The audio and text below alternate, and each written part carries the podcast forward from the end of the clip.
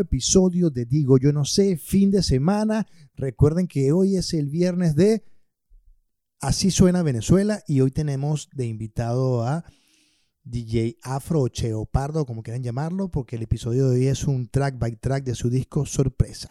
Así que pendientes.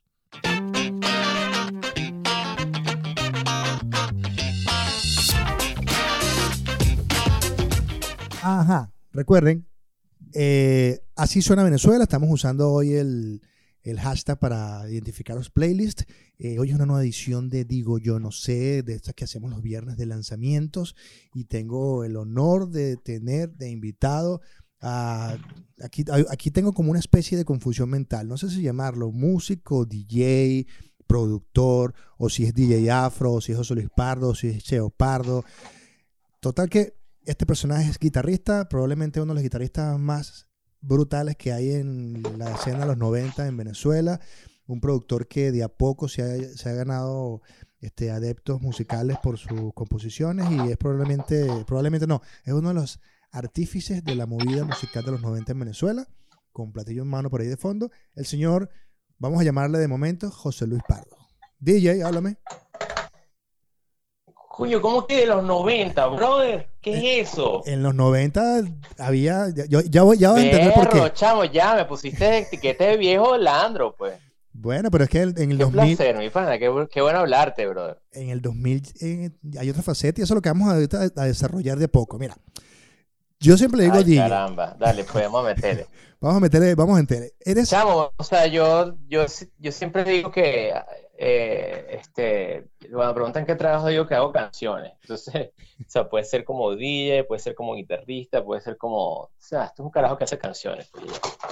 Por eso, pero no te caigas, no te caigas. No, no, no, que no sabes cómo estoy limpiando el baño ahorita mientras hablo contigo. Qué bien, qué bien. me recorrió un comercial de más. estoy levantando unas vainas que no levantabas de que me mudé. Mira, Cheo, eh, estás debutando, no sé si, no sé si la palabra es debutar, porque ya habías hecho algunas cosas con, Ulises, pero estás debutando como solista con este disco que se llama Sorpresa, que me recordó así de, entrada. Es correcto. Yo diría que es como un redebut. Ok, pero ya como solista de verdad, o sea, el tipo que está cantando, porque además en este disco cantas diferente a lo como contabas con Ulises, aquí como, como menos ganas de intentar meterse en esa onda trovadora, sino como que, hermano, este cheo, agárrate. Algo así, o sea, sí, es, bien interesante eh, eh, todo el proceso que llevó este disco, ¿no? Y, sin duda alguna, este, creo que de, las, de los hitos más importantes de, mi carrera de los últimos 10 años, sin duda, fue que Ulises Gallis me obligara a cantar. Porque nunca en ningún momento de mi carrera, de todo los desde los 90, como dices tú, nunca pensé en cantar. O sea, nunca, o sea, siempre fui el, el pana de la fiesta que se sabe el chiste, pero hay otro que lo cuenta mejor ahí, entonces tú le dices al del lado, cuenta el chiste tú para que te quemas de piña. Y nunca me interesó cantar, como que mi experiencia siempre fue cantarle las canciones a Julio, cantarle las canciones a quien las iba a cantar y ya, o sea, pero no me interesó. Y Ulises, gracias a Ulises, este, ocurre toda esta, y en muchas cosas, ¿no? Que están ocurriendo alrededor mío, yo sé, un disco de orquesta de discoteca, Los Crema, Paraíso, todo ese rollo, pero Ulises fue como clave en, en, en, aquella noche que nos vimos en una fiesta que empezamos a cantar y había como una, esa, o sea, una cosa que hacen los, los, los, cantautores que, que, para mí era, o sea, que viene bandas de fiesta, que es una cosa muy curiosa, que es que tú, tú estás en una fiesta con gente que canta, especialmente con maracuchos, que es una zona de Venezuela que, que es muy musical, claro. este, todos agarran la guitarra y todos cantan, entonces es como que yo estoy en esa fiesta y en un momento me toca la guitarra y todos, todos los maracuchos que todos cantan, entonces como, bueno, dale, pues canta. Y yo así como, mierda, y yo no canto, men. dice, ¿cómo es que tú no cantas? No toca guitarra, canta. Canta, tripa jugo, tripa jugo, canta. Sí, canta y mardito.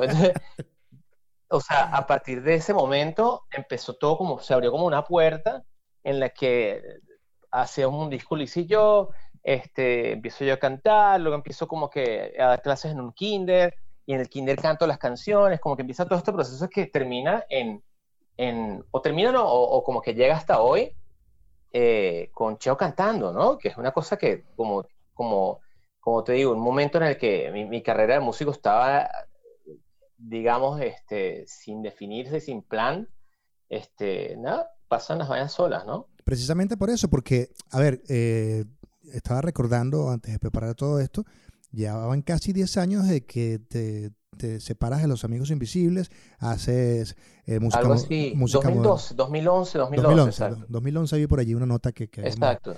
Eh, sale de Orquesta Discoteca, que ahí no es que te pones a cantar, sino que, mira, esta es la música, invitas a gente, y era como que, pero cheo, lánzate. Luego estaba Los Quemas Paraíso, que tenía rato rodando, luego te lanzas esto de, de, de, de Loco Beach, que es como una cumbia, pero y ya antes, ya previo ya venía con los de donde de, de Che Ulises, y de repente sales cantando con Ulises así relajado, que te, tengo que felicitarte por ese disco, porque aunque tardó mucho en salir, hay un reclamo aparte.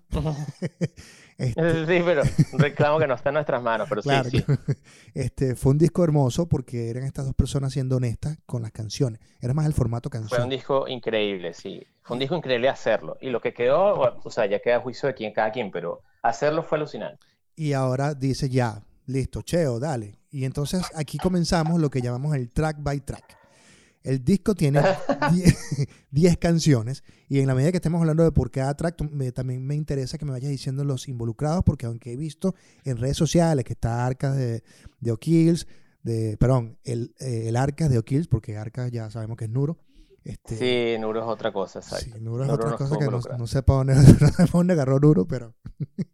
Este, bueno, eh, agarró su camino, pues, como dice. Es que no entiendo nada de lo que hace y bueno, está bien, soy yo, yo soy un viejo. Yo creo que tú no lo tienes que, yo creo que nosotros no tenemos que entenderlo, creo que es para otra gente que sí lo entiende. Tal cual. Y, no, y le está yendo genial y bueno, pero ese es otro punto. Entonces, eh, sorpresa llega así como, como un cheo al natural, como diría Draco Rosa. Sorpresa me suena a ese segundo, e, esa segunda parte de, de Pero Navaja, Rubén Blades, esa, esa cosa de inventar quién soy, hacia dónde voy. Y arranca con una, un tema que se llama Wake Up Call, que es algo así como el despertador que te pides en, en los hoteles, ¿no? Y ese intro acústico, ese intro acústico ahí mañanero, despertándote, se me, a veces se me, se, me, se me recuerda un poco al de Maro Romero. Cuéntame tú del track. Mira, esa canción, o sea, Wake Up Call, aquí, aquí los americanos eh, eh, es una expresión que usan mucho que a mí me gusta y, y, es como el despertar, pero no el despertar de mañana necesariamente, sino como despertar a algo, a una llamada o despertar, como que darse cuenta de algo, ¿no? Eso es como un Wake Up Call, así lo usan los americanos. Y, y, esa canción, que, fue, que es como el intro del disco, es, es, por un lado, este, lo que suena, o sea, es como mi vida ahora, ¿no? Esa canción tiene este, la mayor parte, mucha parte del tiempo la paso yo tocando guitarra solo, ¿no? Especialmente cuando Tomás se está bañando, cuando Tomás está durmiendo, como que eh, haciendo ese tipo de ejercicios que se ven en esa canción. Tomás, tu hijo. Y el sonido de fondo de la canción es el parque, es el parque donde, donde yo paso todas las tardes con Tomás, ¿no? Que es el parque, un parque en Brooklyn. Y esa canción es como el wake up call de que, ok, de repente, este, esto, todo esto eh, involucró como para mí un regreso a ser artista, que era una cosa que yo no tenía en el plan. Entonces como que la canción es como un intro para, ok, esto es como, esto es como un despertar a que, bueno, vamos a, vamos a hacer un disco como artista otra vez, ¿no? Claro, y se nota la influencia ahí de la guitarra, que es como que la que te va indicando el momento, porque de alguna forma tú eres muy un gran guitarrista, pues. Entonces, por eso, y quiero aclararte de nuevo. Gracias, brother, gracias. Cuando decía los noventas, es porque tú construyes todo este tipo de música en los 90. y ahora llegamos a una etapa donde eres, totalmente diferente a lo que hacías antes, a pesar de que tengas tus guiños dance, funk, y eso lo vamos a hablar ahorita. Luego tenemos el segundo track que es todo el día en la cama, que ya habíamos visto por allí algo. Este, relajado el tema, bolerito allí. Me encantó esa guitarra al final, esa cosa de convivir en pareja, convivir solo. Cuéntame quiénes participan allí, cómo se gestó esto, qué, qué es para ti esta canción todo el día en la casa hay como que, o sea, como me gusta mucho el, el, el jazz y el funk de los 70, el, es, es, en esta época hubo un momento en el que había mucho, como que la, la salsa sobre todo tenía como un, un, era casi un sinónimo de, de música bailable y rumba y tal, y, y hay como un, una, una, ramita de la música latina, especialmente la que viene de California, este Malo, Santana. Claro. El grupo latino, pero como muy era como otra vibra. entonces canciones de Santana, canciones de Malo, incluso la Fania tiene cosas así, que, que, tienen como ese vibe, lo que llaman Latin Soul, ¿no? Que Latin Soul por lo general la gente lo, lo, lo mete al bugaló y ya está. Y como que no, también hubo un momento en el que el soul que estaba pasando, el RB, tuvo ese, ese, ese vibe latino. Entonces, como que siempre, o sea, siempre me gusta tocar eso cuando toco como DJ y, y nunca tengo suficiente. Entonces, porque, porque no se hizo tanto. Entonces, sí quería hacer una canción así, una canción que fuera como con un vibe latino, pero que fuera como un soul, ¿no? Entonces, como que la canción tiene como sus acordes así con Rhodes, sus riffs de guitarra, muy Santana el rollo, ¿no? Pero, pero sí como que me moría por tener este, una canción así en el disco. Y luego la letra, que la letra la, la, la escribo con, como que en este disco me pasó mucho que hacía las letras y me quedaba trancado con una frase o como que me embotaba, ¿no? De tanto trabajar y como que ya en este momento que he escrito, escrito varias canciones, este, da como, da como un poco de vértigo repetirse y caer en lugares comunes. Entonces a veces como que de tanto autojuzgarte, este, te, te, te trancas, ¿no? Entonces yo encontré que eh, cuando me pasaba eso, lo mejor era, era llamar a un amigo, como dice el concurso millonario. sí. Entonces así me pasó en muchas canciones, como que me trancaba con la idea y le decía, llamaba a Ulises, Ulises, agarra ahí y vea qué se te ocurre. Y Ulises disparaba unas ideas. Y en esta canción este, me pasó eso y en ese momento estaba escribiéndola, estaba trabajando con un, con un músico venezolano que, con el que hice su, su, segundo disco que se llama El Otro Polo. Este, Carlos se llama él, y, y, con Beto, y con Beto Raguayana, y a los dos le escribí, le escribí como, tú, tengo este track, este trancado, échame una mano ahí. Y los, y los dos por separado, porque además tú, este, cuando estás pidiendo este tipo de favores, este, cada quien anda en lo suyo y como que no, no todo el mundo responde ahí mismo, ¿no? No todo el mundo responde pero si, te llama Cheo, si, si Cheo me está pidiendo Cheo. Bueno, exacto, eso, eso me pasó. Beto, Beto mandó una idea, Carlos mandó otra y fue como, ok, las dos están de pinga, vamos a meter dos. Entonces, el, la canción tiene letra de, de los tres, ¿no? Pero, y la letra, este, tú sabrás porque ya eres padre, que, que una de las primeras cosas que desaparece este, cuando eres papá son los días de todo el día en la cama. Sí. Entonces, la canción de cierta manera es como un tributo, o sea, cuando uno está, cuando uno está, cuando estás con tu novia y te quedas todo el día en la cama, un domingo, como que ah, es súper rico, pero como que uno no lo aprecia tanto, o, de repente uno lo extraña más ahora. Ahorita como que tienes, tienes hijos y tienes que hacer plan y tienes que tal y preparar desayuno y hacer la comida y no juegues tanto tablet y todo ese rollo. Coño, un día en la cama es, chamo, es como, no existe pues, ya. No, no existe. Entonces sentí que había, sentí que tenía, de cierta manera quería hacerle un tributo a eso, pues, a esos días que, que, que, o sea, que no por pretenciosos ya Claro. bueno, pero como dice, no, que el tiempo pasado fue mejor. No, yo no estoy pidiendo tanto. Yo estoy pidiendo como. Quiero que, ese día en la pinga. Sí, yo quiero un día en la cama. De hecho, mencionabas esto de esta onda Fania de los inicios y, y, claro, me vino a la mente Joe Batán, que era como que el menos salsero de todos. Joe Batán era un, es un buen ejemplo, exactamente. Y en esa onda... Yo siento que, y Roberto Rogena tiene canciones increíbles, tiene este marejadas, o sea, como que eh, yo estaba como que buscando eso, ¿no? Ese sonido que tú dices, coño, pero deberían haber miles de discos de esto, esto es increíble. Y de repente, bueno, puedes contar ahí 30, 40 canciones máximo. Exacto. Bueno, ahora hay 41. Pero aún así, en el track 3, Tres Noches entre, entre Semanas, ya ahí como que ya pierdes el sentido de la cama, sino que bueno, me entrego a la, semana. Y ese funk dance que nos lanzamos ahí, este, súper fiestero, eh, en la guitarra, Cheo, eh, tiene esa como, no sé, no, no sé si mi percepción está acertada o no sé, es como arabesca, sí. Y, y tengo que decirte algo. Bueno, el, sí, la es, una, es un riff ahí, exacto, el riff es un poquito como una escala rara. Sí, eh. Pero sí, esa canción, cuando como que yo por muchos años fui como muy fan de la música gogo y de la música de los 60, sobre todo la, la, música erótica, la música cinematográfica, como Austin Powers, esa onda a mí me encantaba.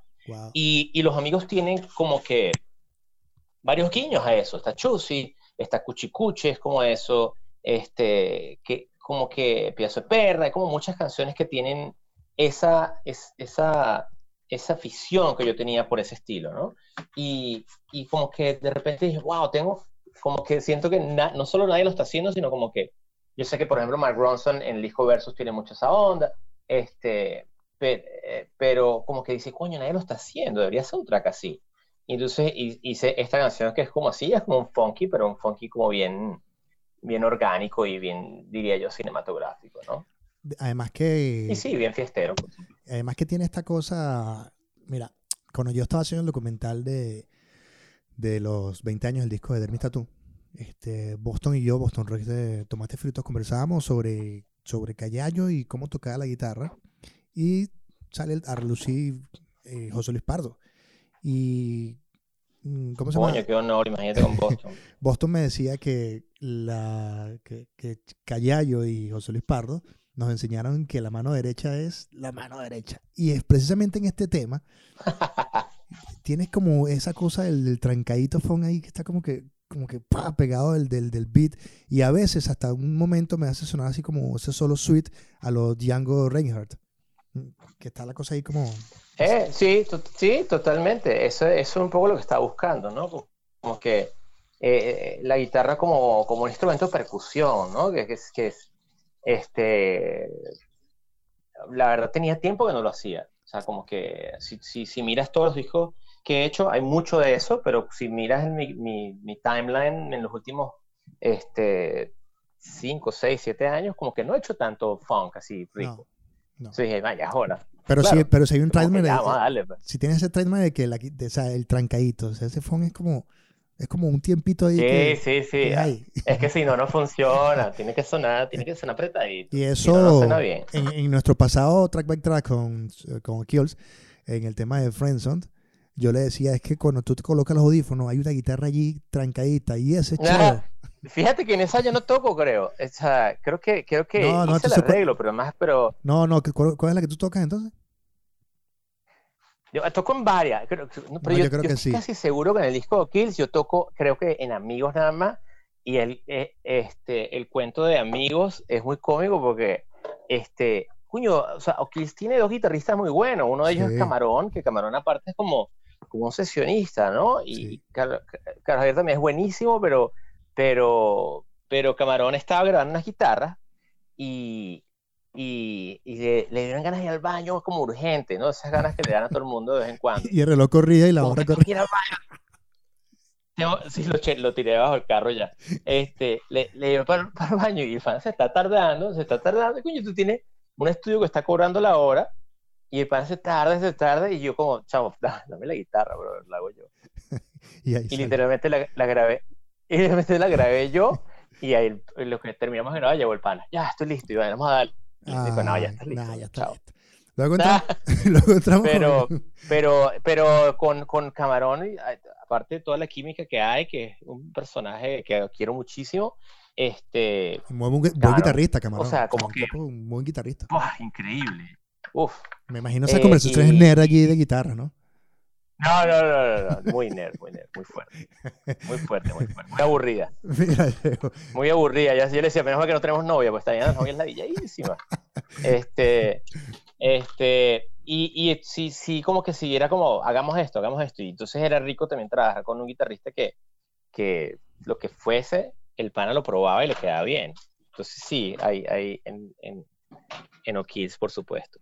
Por supuesto que sí. Genial. Antes de pasar al track 4, quiero recordarte, no sé si tú lo tienes, eh, hoy viernes 3 de abril, este, hay una campaña que se llama Así suena Venezuela, que la gente va, compartiendo sus, track, eh, sus playlists, ya sea de YouTube, en Spotify, en donde sea, lo van, lo van compartiendo. La verga, ¿no?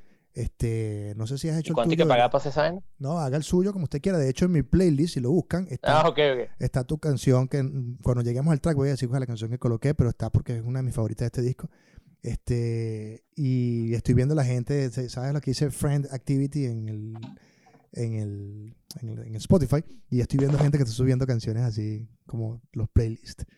Pero bueno, qué buena nota. pasemos al, cuarto track, Carnaval, que es un bossa que, bueno, Cheo siempre ha sido fan del bossa nova. O sea, era obvio. Justamente, sí. Bueno, fíjate que justo iba por hoy, hoy esta noche, anoche un video, este, porque, o sea, como que a todo el mundo le parece obvio que yo iba a poner un bossa nova en el disco. Y la verdad es tan obvio que cuando terminé el disco, este, me di cuenta que no tenía bossa nova. y dije, como que, así vi todo el disco y dije, bueno, tengo un bossa nova. Y dije, bueno, también es, bueno, me como que calmé, calmé. Y dije, bueno, hice un bossa nova con Camila Luz, bossa nova con Carlos Polo, hice un bossa nova. No, no, no, pero yo, tengo que tener un bossa nova disco, qué peor. Y, y empecé como, o sea, este disco fue mucho también de, de revisar canciones que tenía escritas desde hace mucho tiempo. Y, ¿Qué tanto tiempo? Y literalmente, desde que dejé los amigos, estaba escribiendo canciones aquí y allá, y como que el disco, la historia del disco luego te la cuento, pero tiene como mucho esa onda, ¿no? De que, mira, déjame, déjame, déjame ver qué hay en el, en, el, en el, disco duro donde están los demos, ¿no? Que en realidad mis demos son eh, voice notes de celular, ¿no? Y que cuando estaba conociendo a Catalina eh, García de Messi Periné, que nos estábamos, estábamos conociendo realmente, yo estaba todavía los amigos, o sea, hoy Catalina es una de mis mejores amigas este, de la vida, Genial. Eh, y, y, la estaba conociendo y, y como que nuestro, eh, nuestro primer contacto fue, bueno, vamos a escribir una canción juntos, ¿no?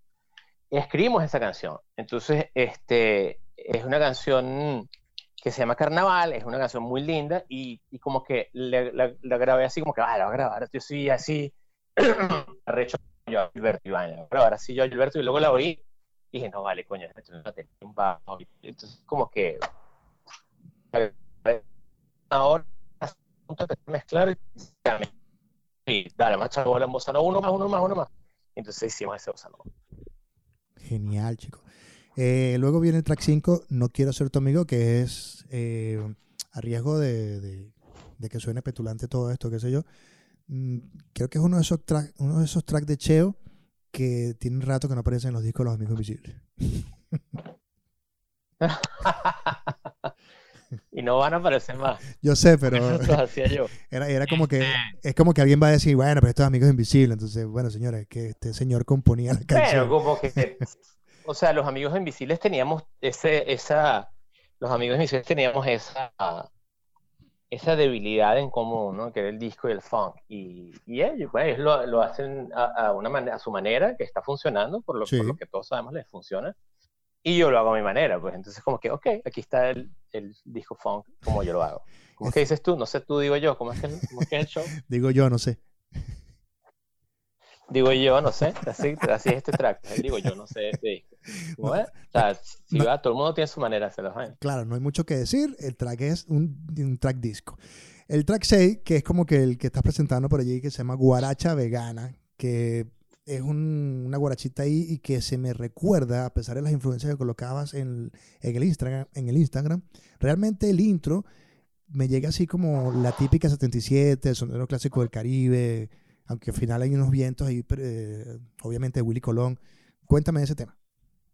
Y divertida la letra, por cierto. Mira, o sea, yo, yo, yo, o sea, creo que este, Venezuela, o sea, obviamente los venezolanos van a estar de acuerdo. Y en Venezuela se cría uno oyendo salsa desde que nace. Sí. O sea, es como, como lo que se habla el reggaetón, o sea, como una manera de que te escapes de la salsa. Todo el mundo escucha salsa. Y, y yo siento que, que nosotros nacimos con esa vaina y tomó mucho tiempo, yo creo, este, que, que la, la, salsa, por ser ese, esa, esa música como tan mainstream, tomó tiempo en que mucha gente la apreciara como música. Y, y una generación como la nuestra, este, eh, como que eso le empezó a dar como, como, como, como, empezó a dar peo a la salsa, como que peo, estos bichos tocaban, esto no lo puede tocar cualquiera, ¿no?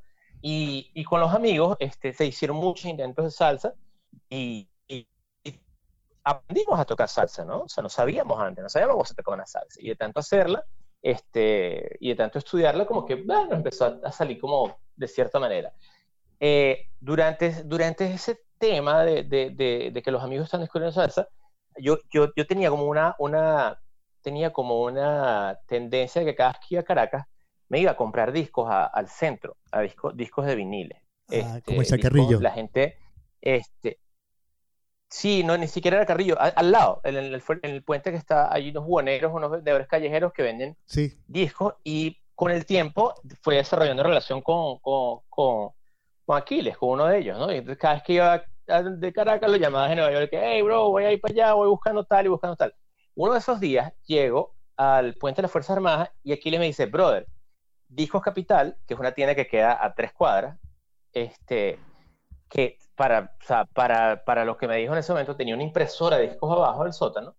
Me dice, Discos Capital está cerrando y está los a la calle. Y yo me voy a Discos Capital, o sea, me voy corriendo, no me acuerdo, creo que iba con alguien, creo que iba con Metra, con otro, no, no me acuerdo quién más estaba, estaba con, con alguien más. Y literalmente me voy a la tienda y, y, la tienda tiene todo el catálogo de Fania. O sea, yo, yo empiezo como a entender, no, nunca me lo confirmaron porque la tienda no había nadie. Este, yo a entender que como que ellos tenían la impresora que imprimía Fania ahí. Wow. Y entonces literalmente me traigo como, o sea, literalmente me traje como 500 discos de salsa nuevos sin abrir. Fuck. Y, o sea, como que, o sea, toda esa colección de salsa que todavía tengo aquí en casa, este, wow, se me abrió el, el me voló la cabeza, ¿entiendes? Entonces como que ya, o sea, yo soy, o sea, aunque, aunque no bailo también salsa, soy como muy, muy oigo mucha, mucha salsa. Por, por sobre todo, y como con esos oídos del valor de, de qué peo, weón, esta música es súper complicada y la gente la baila, me. Sí. Y se baila sabroso y es todo un ritual de apareamiento súper heavy y el, o sea, como que un pianista de salsa, como que un alemán no puede tocar un piano de salsa, un alemán no puede tocar un No. bajo de salsa, o sea, es como, No. es muy, es muy rico, entonces como que eh, eh, el, igual sentí lo mismo que con, con el funk, como que oh, tengo tiempo que no toco salsa, tengo que hacer una salsa. Y esta canción, cuando en un momento estuvieron, lo, otra vez hablar de Catalina, en un momento estuvieron los Perini acá, en Nueva York, y, y ellos estaban como buscando para, hacer para uno de sus discos, creo que el, el anterior, estaban haciendo canciones, ¿no? Con, distintos, con distinta gente y con distintos compositores, como que, a ver, a ver cuáles les gustaban, ¿no? Como que estaban probando, no era como que vamos a escribir una canción contigo y va para el disco, sino como que estaban probando con mu- mucha gente y pasamos un día escribiendo una canción. Y escribimos esta canción, este, que está, está- tiene como su, su base real, pero tiene su ficción también. Y, y ahí quedó, y como que salió el disco de ellos y como que no la, no la metieron, no la quisieron, y yo como que, "Ah, esta canción es burda buena, weón". o sea, y, y era, creo que, creo que el, la- el demo era más como Periné, como un Gypsy Jazz así, por ahí está el demo grabado. Y, y dije, no, este es el- esto es perfecto, es una guaracha, o sea, tengo que hacer una salsa. Y salió eso. Creo que no se llamaba guaracha vegana, se llamaba otra cosa, la del el, el jazz vegano, no me acuerdo, o sea, tenía como esa, esa onda, pero al, Pero al, al cambiarle el ritmo hubo que cambiar el nombre también. claro. Que por cierto, sigan Monsieur, Monsieur Prunet.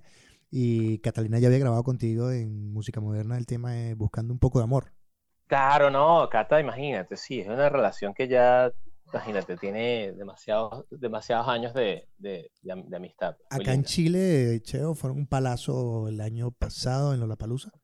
Este, fue como, o sea, que ellos aquí están como subiendo, no tanto como le ha ido a, a um, este Bomba Estéreo, pero luego de Bomba Estéreo podemos conseguir esta, esta, este encanto que tienen por Monsieur Prinet y el trabajo que han hecho desde hace rato, ¿no? Interesante, pero. Sí, sí, no, ellos, imagínate, les va bueno, tienen un en vivo increíble, mucho carisma y, y, y creo que tanto Periné como Bomba, como Juan Pablo Vega, todos ellos son como una generación de músicos que, que está mostrando como una Colombia Shocking Town también. renacida, 100%, ¿no? Shocking Town y Exacto, Puerto, es- Puerto No, Candelaria. hay un gentío, o sea, sí, entonces como que es una Colombia no, distinta a la que hab- había hace 20 años, hace 15 años, y estos, est- estos músicos están demostrando porque dicen que es el mejor español, o sea, están como que tienen Bueno. un nivel, bueno, y ni hablar de la música popular, o sea, el Claro. reggaetón todo está, o sea, Y- y- hijos de, hijos de Side Steppers.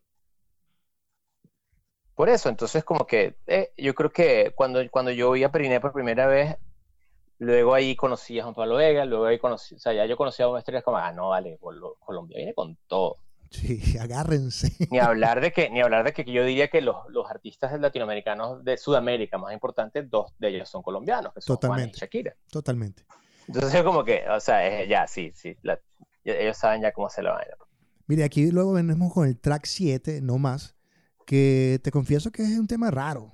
Y, eh, eh, de Es un hecho, tema raro, ¿verdad? es un tema raro y ese intro es muy Tear for Fears.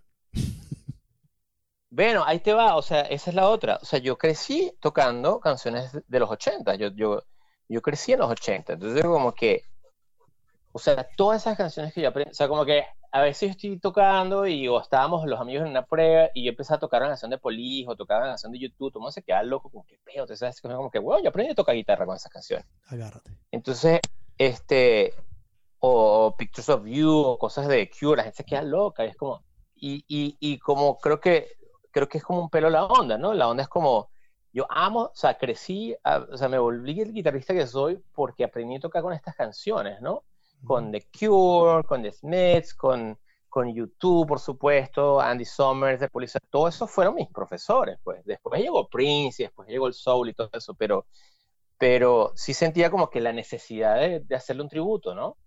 Decir, ah, vas a una canción como esa porque además la sé hacer, porque las toqué por años. Hace claro, todos mis años tiene tratando esta vaina. Igual hiciste un cover en, de, de Everybody exacto, sí, exacto, pero eh, exacto, total, total. Eh, for Fears todavía me banda increíble. Todavía me encuentro a veces viendo videos de ellos en vivo. Pues.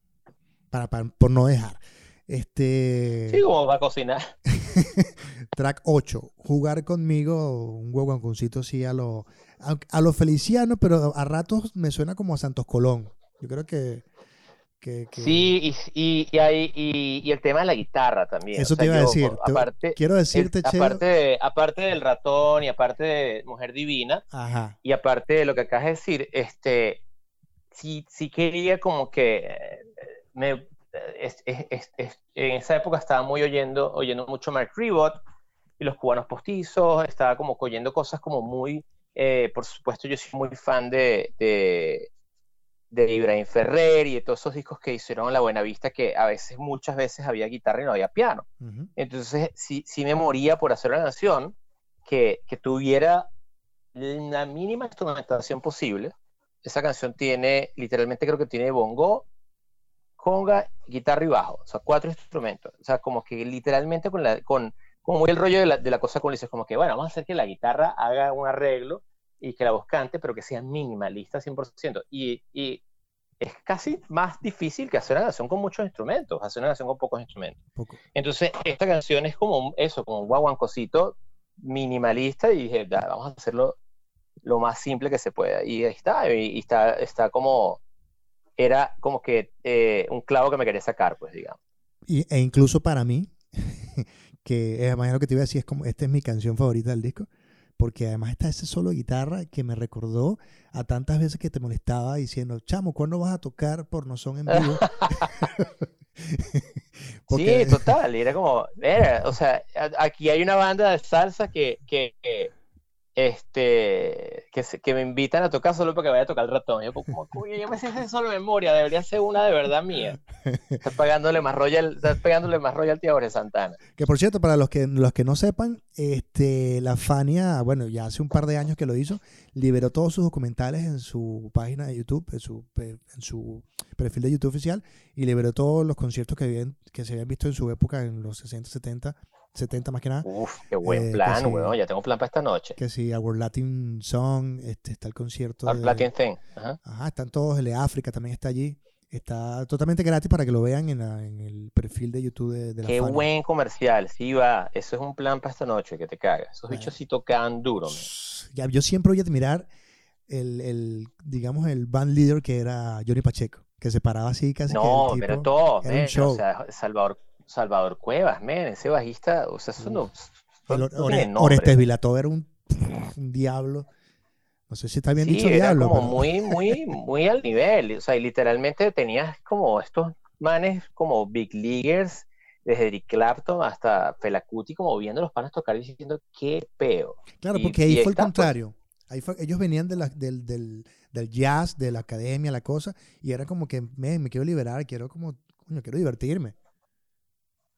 Total, y, y, bueno, aparte existieron estos personajes que, que, que, le llevaron al próximo nivel, que llega un, sonero como Héctor y, un cantautor como Rubén y ya, ¿sabes? Como que ya no son unos bichos llameando, ¿sabes? Son unos bichos haciendo, haciendo canciones que van a durar años. Son una mentecita. De hecho, yo estando acá en Chile, no, te, me, no te me caigas, estando yo acá en Chile. ahora estoy limpiando la cocina, chamo. Estas son las ollas.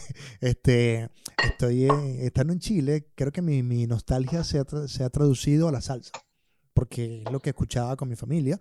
Este, quizás quizá por diferencia de edad, yo tenemos una edad no tan, no tan lejana, pero yo nunca tuve como ese yo, nunca vi la salsa como algo feo porque ya yo estaba, ya yo había llegado a la salsa cuando estaba allí y para mí es recordarme a mi familia. Y... No, yo no, yo no creo que se veía feo, pero sí, sí era como... En los 70 se veía feo, era como el tipo Nietzsche que escuchaba. Se veía como el reggaetón, se veía como el reggaetón ahorita, que la gente dice, eh, sí, sí, se sabe las canciones y vaina, pero como que nadie le, nadie lo toma en serio, ¿no? Pero ya, ya, este, ahorita yo, me, yo me voy en el metro, hermano, así escuchando Oasis de Rey Barreto y es como que no me fastidien que me estoy conectando. con mi país. A tu, a tu propio ser. Exacto. Así que, mira, faltabas tú. Bueno, disco funk de los 70. Es el tema más largo del disco. Eh, y también tiene Sí, era un tema que yo no sabía si incluir en el disco y, y por consenso me, me convencieron de que era buena idea. Era como, o sea, yo también toco mucho como DJ y, y, y se parece un poco a la música que yo toco cuando estoy poniendo música. Exacto. Entonces, entonces como que, yo quería hacer un, o sea, también como que no, no quería dejar de hacer un track este, que yo pudiera tocar en mis sets. Y por esa época, por ese momento, fui, retomé contacto con, con uno de mis mentores, con Luis Vega, ah, y por ese momento, como que, como que fui a, a, una de sus fiestas, o sea, cenábamos y vaina, y terminé viendo poner música después, y tocó mucha música así, y yo literalmente llegué a la casa como que, ya voy a hacer un track así, men, qué pedo, jazz funk que era más o menos lo que, lo que bueno, tú siempre hacías en tu set list. Yo me acuerdo siempre cuando tú, cuando tú comenzabas como esos sets en los shows de los amigos y de repente estaba como sonando un set list ahí, una cosa, una música, y nadie se da cuenta y entraba la banda. Y, entraba la banda, claro, era como muy ambiente, pero como que si estás creando un ambiente, la gente cree que la música no, no, no hace ambiente y que sí hace. O sea, como que tú empiezas a, le cambias el ánimo a la gente con, depende de lo que estás tocando. Eso, eso no, no, es nuevo. Ya, ya antes era nuevo, ahora no es nuevo. Pero sí, ese, ese tracker es, eso, ¿no? Y como que, y, y, cuando, cuando, cuando terminamos de hacer el disco, cuando empecé empezamos a hablar con el nacional del disco, del release y tal, yo, yo dije como que, coño, este tema está, o sea, ¿no les parece raro? Este tema instrumental, o esto es como un disco, como un, para un vinilo, o sea, no sé si, si, si, si es un tema que es un vendedor de, de, de discos, ¿no?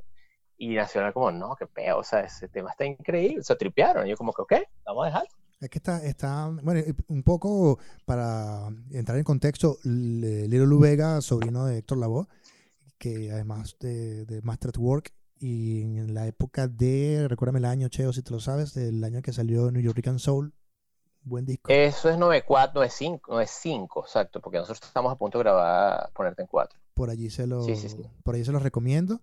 Eh, personaje que estuvo en Venezuela y todo. Sí.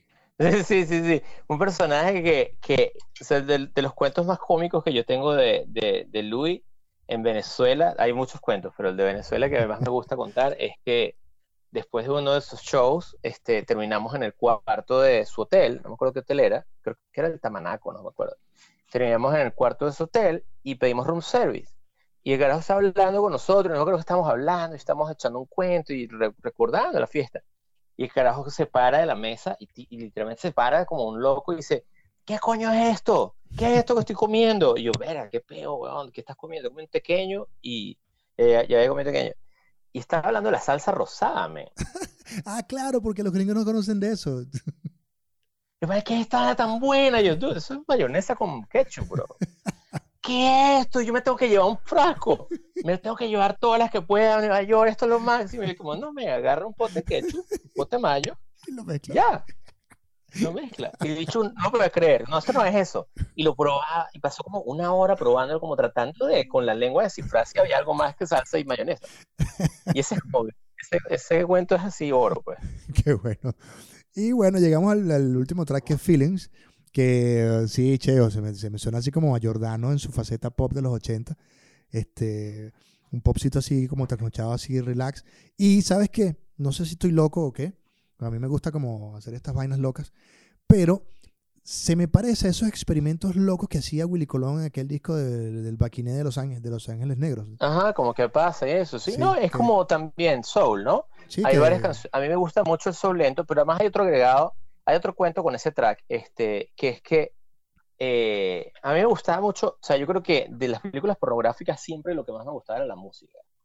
Y, y, la música del, porno es alucinante, tiene, es un estilo muy particular.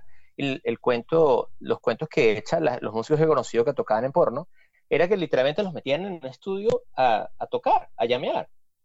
Y tocaban y hacían solos y tocaban como a un ritmo parecido al de la gente que está follando pero como que tocaban y tocaban y tocaban y hay, hay como música que tiene unos solos, o sea, como que tiene unos ambientes alucinantes y eran estos manes que llegaban, tocaban, cobraban y se iban. Este, entonces, eh, como que fanático de esta música, cuando, cuando tú ves el porno de hoy en día, te das, ver, la música es muy fea, man. O sea, no es nada sexy. Entonces, aparte que ya, aparte que el porno es horrible ahorita, eh, eh o no tiene... Qué prejuicioso, Cheo. Ay, No, digo, no tiene. o sea, coño, había, había. A lo mejor dentro de 20 años decimos otra cosa, pero había como un valor estético distinto más que era eh, hasta encantador, ¿no? Lo quiche de todo. Pero bueno, este. Creo, que, creo que de alguna manera me respondiste. El hecho, es que, el hecho es que en un momento a mí me, a mí me, me, entró una idea muy, muy, muy quemada de agarrar a estas compañías de las que más me gustaba y escribirle. Es decir, yo, yo yo quiero, o sea, tenía como un proyecto en la cabeza de, yo quiero hacer un disco para una de tus películas, y eso va a ser mi disco, como un disco porno. Este, ayer vi que un amigo montó su video en YouTube, en YouPorn, y me encantó, o sea, es como que no estoy, o sea, me encantó la idea, como que, oh mucha gente va a escuchar el disco si lo pones en YouPorn. Este, eh, entonces, empecé con esta idea, la, la, compañía me respondió, hablamos un tiempo, al final como que eh, era como todo como muy oscuro y y sonaba como, no sonaba tan legal todo el rollo y como que retrocedí, ¿no? Era como que, bueno, te pagamos con Bitcoin y hacemos esto así, yo como, wow, wow, wow, tranquilo, no pasa nada. Pero ahora que me... Pero esta canción, entonces esta canción fue el beta que yo hice para esa idea. Cuando yo la hice, era como una cancioncita de un minuto, este, que dije como que yo quiero hacer esto, y les, se los mandé a los dudes, y era de Feelings. Mm. ¿Y todavía tienes pensado hacer ese disco? O sea, alguien que lo... Sería bueno, pero no, no sé, no sé, no sé. Ahorita, ahorita ha cambiado todo un poco con, con el rollo de la explotación de la mujer. Ya me frequea un poco este, muchas vainas que hay en el porno que, me, que ya no me parecen tan guapas. Entonces, como, no sé. Pero sí, o sea, la idea de un disco erótico suena chévere. Pero sabes que de alguna manera entiendo entonces lo que hiciste en Porno Song en el primer disco Los Amigos. 100% no yo solo, o sea, todos los amigos eran fan de la música del porno, pero sí, o sea, pero por muchos años yo todavía colecciono música, ¿sabes? Un disco de, este, o sea, por lo menos el disco de Garganta Profunda, men, eso es un discazo, brother. Mira tú, nunca he visto. O sea, todo el mundo dice, ay, la música de Garganta Profunda. Dude, oye ese disco, ese disco es increíble. Lo voy a escuchar. Lo voy a escuchar. Es increíble. Imagínate tú, los amigos, había una idea, este, que nunca se hizo. Había una idea que era, que todavía la tengo yo, o sea, este, romper el, el, libro Guinness de proyección de una película pornográfica en el mundo. Y nuestra idea era agarrar el. Ni siquiera no era, nuestra, era nuestro manager, Matt. Este, la idea era ir a hacer un parque, poner ganas de tocarla en vivo. Porque es que el disco es tan bueno, man. Tienes que oír ese disco. Lo voy a escuchar, lo voy a escuchar. Mira, Cheo, y a todas estas, ¿cómo te sientes ahora? que Porque además el disco tiene rato grabado, de, dicho sea de paso. Este disco debe tener por lo menos... Como sí, como, sí, casi un, casi un año, sí, como unos, unos cuantos meses. Y al fin, bueno, se lanza y, ¿cómo, ¿cómo te sientes ahora que, que ya el bebé está listo? Porque, porque lo que creo que el debut es no tanto, no tanto porque, no tanto porque hagas, no tanto porque hagas música nueva, sino porque eres tú diciendo, Cheo, sí, es, otro, es como otro artista y es como finalmente dentro de todo, todas mis vueltas, dentro de mis alter egos y todo, como que es la primera vez que pongo mi nombre como tal en un disco. Por eso creo que también lo siento también como un, como un milestone, ¿no? Como algo, como una mega lograda. Como el Ibrahim Ferrer del hacer un disco en el cual, lograr hacer un disco que digas, ok, este disco, este soy yo. Y entonces... Este, ¿Cómo me siento, brother? Fue súper difícil al principio, o sea, súper o sea, yo saqué el disco, cuando yo mostré el disco nacional, Cookman me llamó y me, me preguntó como, Cheo, o sea, este disco está buenísimo, pero ¿tú quieres ser artista otra vez?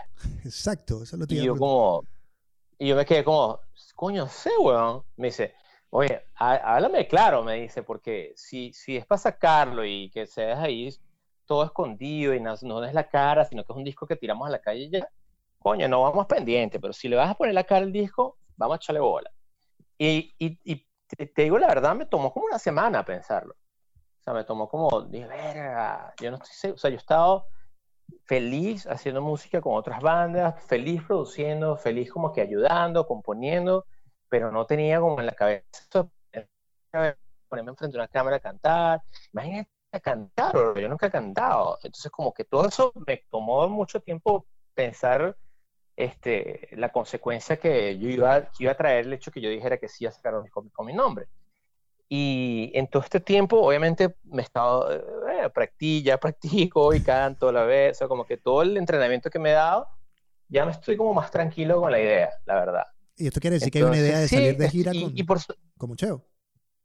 Sí, claro, claro. Eh, sí, esa idea está. Obviamente, este, va a estar difícil por los próximos meses por las circunstancias que todos estamos viviendo, pero sí, era, era, era, el plan, ¿no? Como que el tema de girar también es como, como algo que me producía como ansiedad, ¿no? Porque eh, una cosa que me, me dejó timbrado de, de, de, mi carrera con los amigos fue la viajadera. Entonces como que sí me estaba costando como entrar otra vez en sincro con la idea de que, ok, vamos a, vamos a salir a pasear y a tocar el disco todas las noches. Pero, pero, pero sí, es la idea. Pero como te digo, no, no fue algo que como que esto es lo que yo quiero en mi vida. Otra vez sacar un disco y otra vez girarnos sin parar. O sea, sí me tomó como, coño, estoy súper tranquilo. ¿Qué, ¿Qué, es eso? ¿Qué está pasando? Y ahí y, y, si te digo la verdad, aparte de todo lo bonito que ha sido poner algo, coño, ha sido increíble como la gente lo,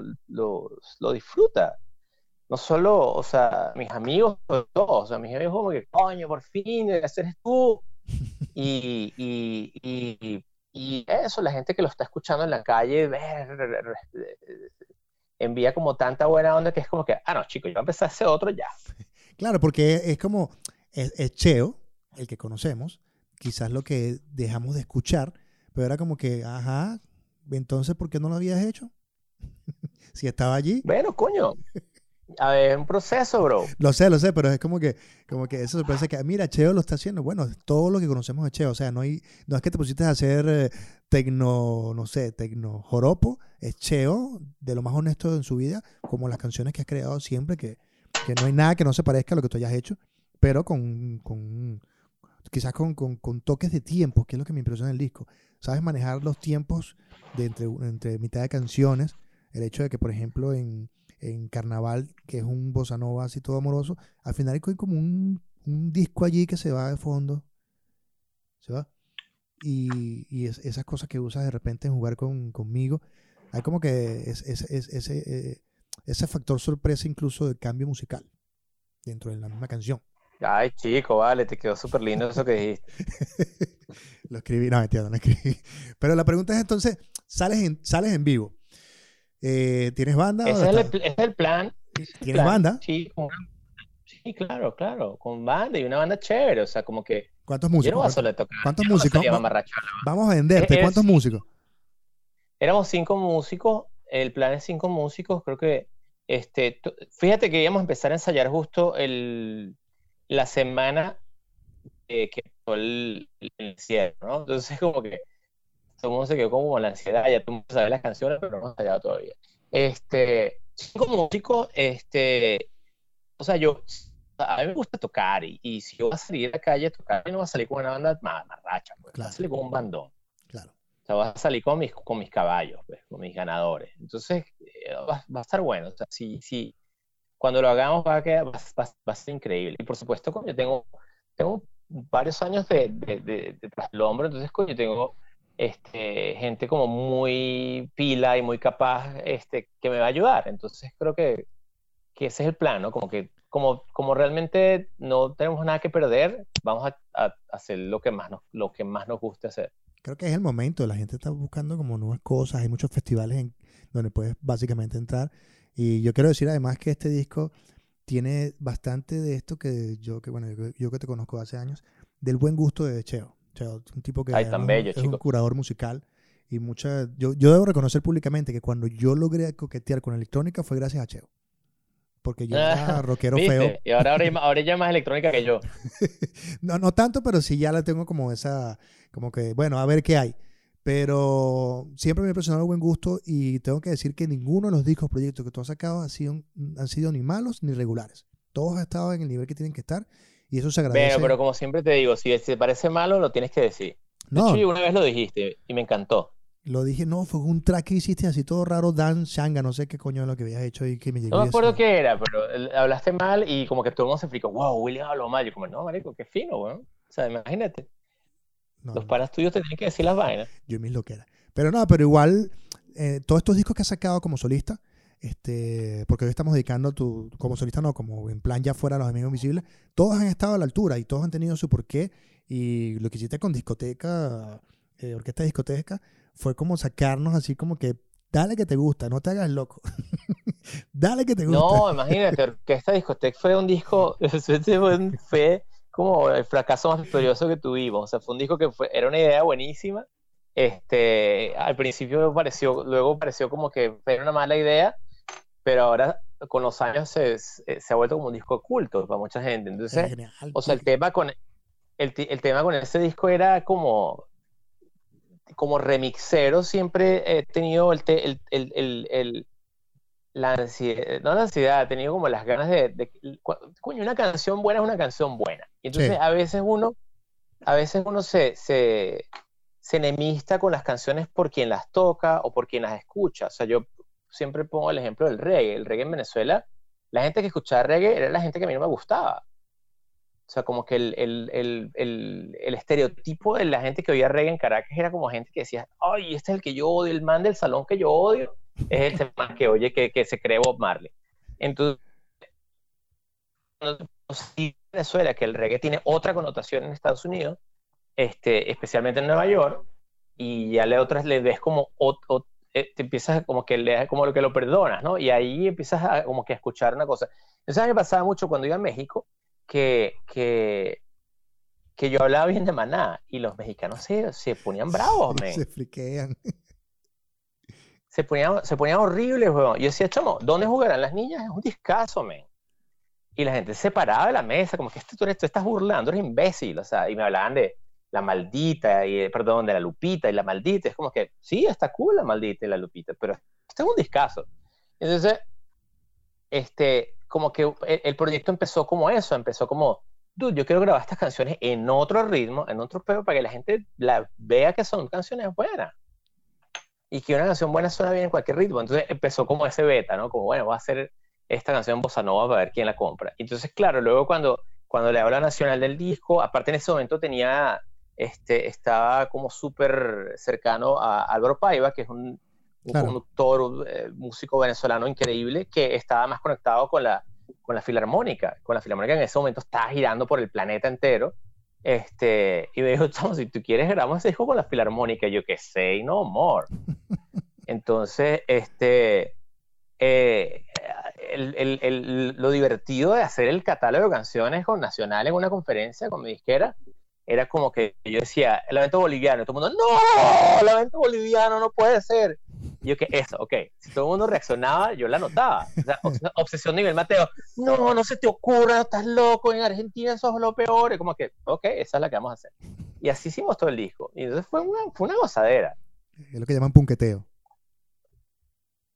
Bueno, era como, dude, o sea, son canciones buenas, man. O sea, y, y, y, queda en el tintero hacer un volumen 2. Todavía esto no, esa viaje todavía no se me ha apagado. Todavía no sé. Tú sabes que no, no habíamos tenido la oportunidad de hablar de esto y aunque se sale del tema, pero debo preguntarlo. Este, tu participación, Cheo, que fue, lo vi, el, el- vi, eh, vi el, el- el episodio como, no sé, dos de la mañana y yo decía, estoy dormido. Ese es Cheo en televisión. Con el, ¿cómo se llama este, este- Mm, esta serie de, Baz Luhrmann? el de de- Get Down, momento Hollywood. Sí, de Get Down. y veo la cosa así, yo no, vale, ya va. No, y te lo juro que le hacía así a los ojos y que mañana lo vuelvo a ver.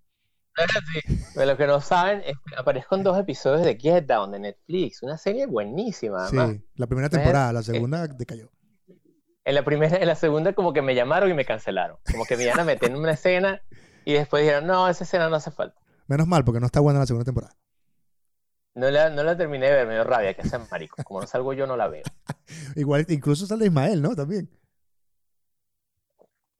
Hay un venezolanaje en una escena, la escena más, más bárbara del primer season, es una escena donde el personaje principal aparece cantando con una banda en una iglesia. Sí. Y, y toda la banda de la iglesia, creo que el 90% eran venezolanos. ¿Quién llegó con ese guiso? Ahí está Ari Bello, ahí está Maelo, ahí está, ¿quién más? Aleberti, o sea, todos mis, mis bates, mis, mis bates están ahí porque, claro, aquí somos latinos. Y además creo que no fui yo el que pasé el guiso. Este, pero todos los venecos así somos como que, Eva, hay un guiso aquí, ah, vente, voy saliendo, o sea, todo así como, chamo. Pero ¿cómo llegaron? ¿Cómo llegaron? Pues. ¿Cómo llegaron? ¿Cómo llegaron? Este, creo que yo, creo que yo llamé a alguien y alguien, ese alguien pasó todo ese poco número. Tenemos como un chat aquí, los músicos eh, en Nueva York, entonces es como que ah, yo le dije, o sea, porque a mí me habían dicho que necesitaban uno más y, y ya uno más y uno más como que la más gente y no, era, la era todo ese día era como cállense, los, los cállense. Me lo eran maracuchos. Todo el día chalequeando, todo el día como que, ver, estos panes no paran de hablar, weón. Mira, Cheo, eh, podemos hablar 50 horas porque tienes mucho para hablar, pero básicamente prefiero dedicarle todo esto a, al disco sorpresa. A sorpresa. Nada, bueno, eh, óiganlo, está chévere. Es un disco que es un disco bonito, es un disco que eh, me pone buen humor. Ojalá les ponga buen humor a ustedes. Está súper bueno, de verdad te felicito. Este, no, no habíamos hablado todos estos días y no te había dicho nada porque quería empezar la entrevista, ¿no? Pero está, está muy, muy buen disco. Eh, te da esa, esa digamos, ese, ese feedback de, de que algo que siempre ha estado allí vuelve, como que nunca lo perdiste hasta que decidió salir. Y eso es básicamente este disco. Es como eh, algo que nos pertenecía y que sencillamente estaba esperando salir y ahí está. Entonces, sorpresa es básicamente... Ay, no, vale, tú. Nada, pero no me pongas rojo, chicos. Con esas palabras, vale, imagínate. Gracias, bro. Imagínate, tantos años. Disfruten lo que está en todas las plataformas digitales. Cheo, recuerda si quieres meterte en la campaña del día de hoy que es eh, hashtag em, Así suena Venezuela. Haces tu playlist de unas 15 canciones de, cualquier época, género, pero que sean ah, no, ya, tengo uno más grande. Ah, entonces. Ah, por cierto, sigan a Cheo también que tiene este playlist que está súper fino que se llama Cheo Tripeo, ¿qué se llama, no? Cheo Tripeo, sí, es como un, o sea, como que me encontré como una rigurosidad chévere en tratar de, de postear 10 canciones nuevas, eh, o no nuevas, sino canciones que he descubierto a la semana, ¿no? También es como cuando uno está haciendo música todo el tiempo, así uno tras de otro, detrás de otro, detrás de otro, este, pierdes como la costumbre de escuchar música nueva. Claro. Entonces como que a, través de esta lista como que me obligo a, sentarme a, escuchar música. Está súper genial porque además lo colocas allí. Yo siempre lo uso, Cheo, este, para que sepas, en reuniones familiares o de visitas. Como que ponte algo y nadie me joda, Cheo tripeo. Y vamos a hablar. Entonces, eh, como, de, como de fondo, está muy bueno, te felicito. Eh, Cheo, yo me gustaría invitarte en cualquier otro momento a hablar, no sé, de producción, de música, porque cualquier cosa se puede hablar contigo, especialmente metida en la música. Los que no sepan, además Cheo es súper fanático del cine de terror y eso es una conversación pendiente. Me contabas cuando ibas de, con los discos, con discos en la, en la Fuerza Armada, pero para que lo sepan, Cheo también se dedicaba a comprar películas venezolanas en los Piratas del Centro. Todavía las tengo, man. esa misma onda, comprar viniles. Entonces, hay mucho, hay mucho de qué hablar. No sé si quieres eh, decir algo en esta cuarentena, Cheo, y alguna recomendación que tengas adicional para despedirnos. Que, eh, no, que, recomendación de otro disco, dice. Sí, de, para que pasen la cuarentena.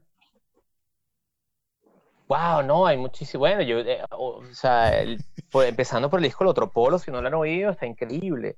Este, o Kill sacó un disco ayer, también está muy chévere.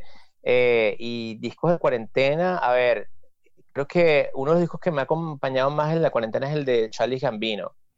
No lo he escuchado, no lo he escuchado, sorry, no lo he escuchado. Está muy bueno.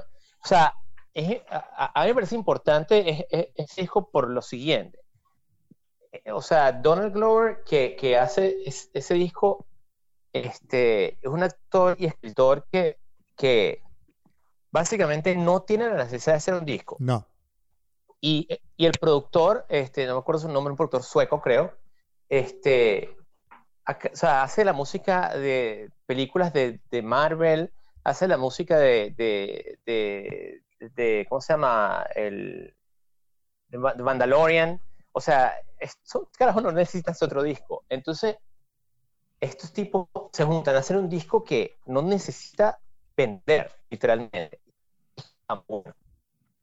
Y sale esa joyita. O sea, está, está tan bien hecho. Es como un disco como con bolas, weón. Muy bueno. Voy a escuchar. Voy a escuchar. Bueno, Cheo, un abrazo. Sí, un...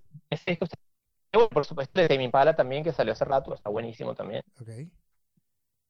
Y por ahí diviértanse. Pero nada, por ahí, por ahí va. Sigan entonces a Cheo Tripeo, que también pone música genial allí. Eh, mi nombre es William Padrón, estuvimos con Cheo Pardo, eh, José Luis Pardo, DJ Afro, etcétera, etcétera, y muchos acá, y quién sabe lo que inventará en el camino, porque ah. por, lo visto no para. Y los, que, faltan, eh, guitarrista, músico, productor y DJ. Mm, recuerden que darle a la campanita, suscribirse. Eh, los que están en Spotify, por favor, suscríbanse, manden mensajes. Recuerden escribir a eh, digo yo no sé podcast arroba gmail.com y ahí pueden dejar mensajes si quieren participar de vez en cuando en estos podcasts.